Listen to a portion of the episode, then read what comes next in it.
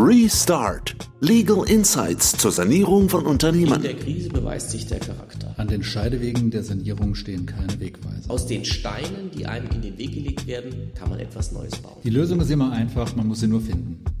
Herzlich willkommen zu einer neuen Folge der Podcast-Reihe Restart zur Sanierung von Unternehmen.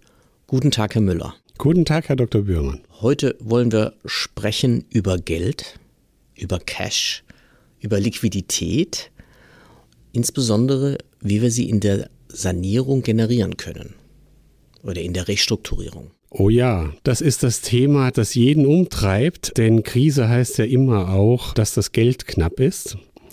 Das treibt dem Manager die Schweißperlen auf die Stirn und dann geht die Suche los. Ja, vermeintlich ist das natürlich ein Thema, was sich für uns gar nicht eignet. Wir sagen, ja klar, jeder versucht zur Restrukturierung, zur Sanierung Geld zu beschaffen, Cash zu beschaffen. Das ist das Allerwichtigste fürs Unternehmen. Das ist insofern trivial, da brauchen wir keine Folge machen. Aber vielleicht doch, denn wir haben ja in der Beratung einiges erlebt über die Jahre und da gibt es Konstellationen, wo man doch aus der Aktivseite Cash rauskitzeln kann, wenn man das gut macht wenn man alle Player gut einbindet. Und da wollen wir ein paar Beispiele geben. Ja, also Natürlich, man könnte denken, Liquidität, das ist doch ganz einfach, das ist Thema der Gesellschafter zunächst mal, das ist Thema vielleicht der Banken oder irgendwelcher Mezzaninkapitalgeber. Aber gerade in der Krise geht es ja dann darum, dass jetzt nicht ohne weiteres Neukredit verfügbar ist. Man muss schauen, wo man Geld herbekommt, dass man für das laufende Wirtschaften oder auch für die Restrukturierung, also um die Restrukturierungsmaßnahmen zu bezahlen. Ein Personalabbau beispielsweise will bezahlt werden, kostet zunächst Geld, bringt danach eine Entlastung. Da muss irgendwo Liquidität her. Also schaut man auf die Aktivseite und fängt mal ganz links oben an in der Bilanz beim Anlagevermögen. Und da leben wir in einer Zeit, wo viel teurer wird. Ne? Wir reden über Inflation derzeit und haben ja auch bei bestimmten Assetklassen schon seit Jahren eine Wertsteigerung, allen voran bei Immobilien. Absolut. Ich meine, wenn wir ganz oben links anfangen, für einen immateriellen Vermögensgegenstand wie den Firmenwert, den wird uns keiner abkaufen wollen. Aber wenn wir ein Stückchen. In, in der Krise nicht, in der, in der Krise, Krise, nicht. aber, aber wenn wir ein Stückchen weiter runterrutschen und dann zu Grundstücken und Gebäuden kommen, da sieht es schon ganz anders aus. Da ist es so, dass das historische Betriebsgelände am Rande der Gemeinde mittlerweile längst von Neubauten, Häuslebauern umzingelt ist und vielleicht aus Sicht der Gemeinde oder anderer gieriger Augen wie Projektentwickler ein Filetstück mittlerweile darstellt. Ja, ich meine, das sind ja nicht nur stille Reserven jetzt in den Grundstücken, die irgendwie 1902 angeschafft wurden, notwendigerweise, sondern aufgrund der Preisentwicklung möglicherweise bei Grundstücken in den letzten 10, 15, 20 Jahren angeschafft Definitiv. wurden. Da ist auch was. Jetzt haben wir es ja bei unseren Mandanten in aller Regel mit Unternehmen zu tun, wo diese Dinge nicht unbelastet sind. Da werden Hypotheken, Grundschulden auf den Grundstücken lasten, denn das hat man ja sicher frühzeitig als Sicherheit den Banken schon gegeben. Das heißt, ganz so einfach ist es ja nicht, dann da etwas zu verkaufen. Vielleicht brauche ich es ja auch noch, das Grundstück als Produktionsstandort. Definitiv. Es gibt auch da mehrere Möglichkeiten und es kommt wie immer auf den Einzelfall an. Das heißt, in manchen Fällen ist es so, dass man auf einen Teil des Areals verzichten kann weil früher das Unternehmen vielleicht viel größer war und auch einen größeren Platzbedarf hatte. Teilweise ist die Produktion heutzutage einfach technisch kompakter geworden wie in der Vergangenheit und man kann auf einen Teil des Areals verzichten.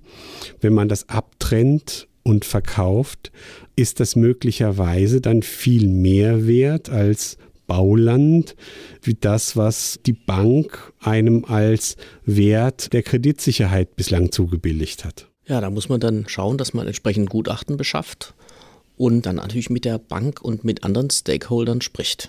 Das ist, glaube ich, das ganz Entscheidende für diese Maßnahme. Definitiv. Wobei es so ist, dass je nachdem, wie hoch dann der Erlös aus so einer Maßnahme ist, ist es ja vielleicht schon per se so, dass die Bank ihre Sicherheitensituation verbessert, weil das Unternehmen dann plötzlich mehr Liquidität zur Verfügung hat und der Geschäftsbetrieb durchfinanziert ist. In anderen Konstellationen ist es so, dass man aus diesem Erlös einen Teil der Bank für anteilige Darlehenskredittilgungen zuführen muss.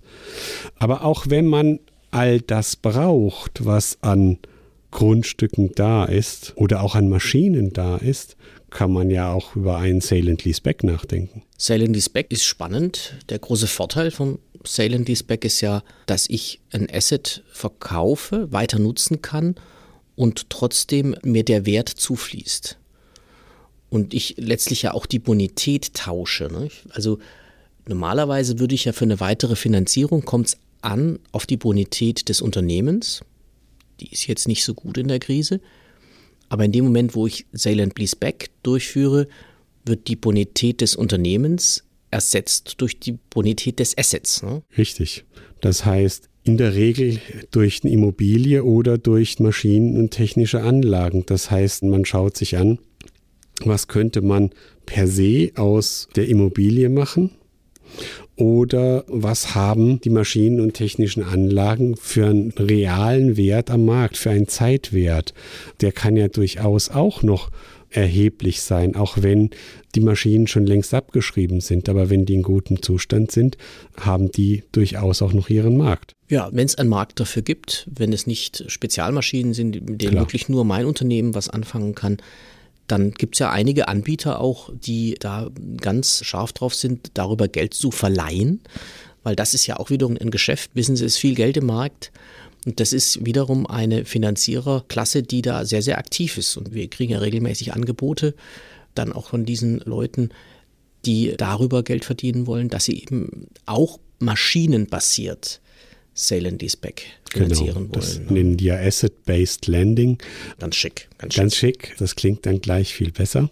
Ja, das ist eine Möglichkeit. Eine andere Variante, wenn wir die Bilanz weiter runtergehen, wäre ja dann auch ein ja, altbekanntes Tool, das Factoring. Das Factoring, ja.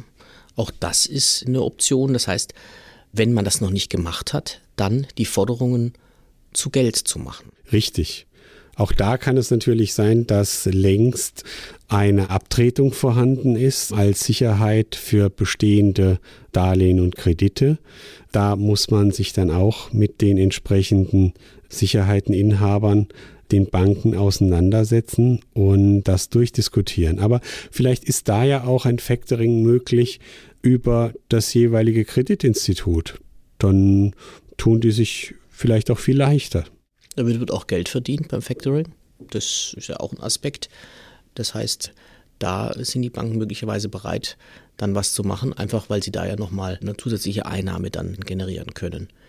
Ich glaube, eins ist wichtig in diesen Konstellationen immer, dass wir halt mit mehreren Stakeholdern zu tun haben. Das heißt, im Zweifel sind die Assets in den zu restrukturierenden Unternehmen nicht unbelastet, sondern wir müssen eben beim Factoring mit der Bank reden, der die Forderungen abgetreten sind, die Kundenforderungen. Müssen auch gucken, gibt es vielleicht verlängerte Eigensvorbehalte, ja. die Lieferanten, die wir nicht übergehen dürfen, sonst wäre das alles rechtswidrig. Solche Details. Ich muss wirklich die Stakeholder an Bord haben, dass ich da niemand verliere. Und das ist dann für die Berater auch das Anspruchsvolle an der Thematik. Ne? Es ist ein Moderationsprozess. Und letztlich geht es darum, Werte, die im Rahmen der bisherigen Finanzierungsstruktur nicht richtig, also gemessen an den aktuellen Zeitwerten nicht richtig eingepreist sind, mit einem neuen Preisschild zu versehen, mit einem realen Preisschild und diese Differenzen in Form von Liquidität verfügbar zu machen. Und das können gewaltige Differenzen sein. Also das kann tatsächlich so sein, dass die Bank einen Teil des nicht mehr benötigten Betriebsgeländes mit 4 Millionen einwertet und sie erzielen beim Verkauf an einen Projektentwickler dann plötzlich 14 Millionen. Ja, gerade bei Immobilien ist die Wertentwicklung, ja, denke ich, für alles sichtbar. Da gab es einen erheblichen Zuwachs in den letzten Jahren.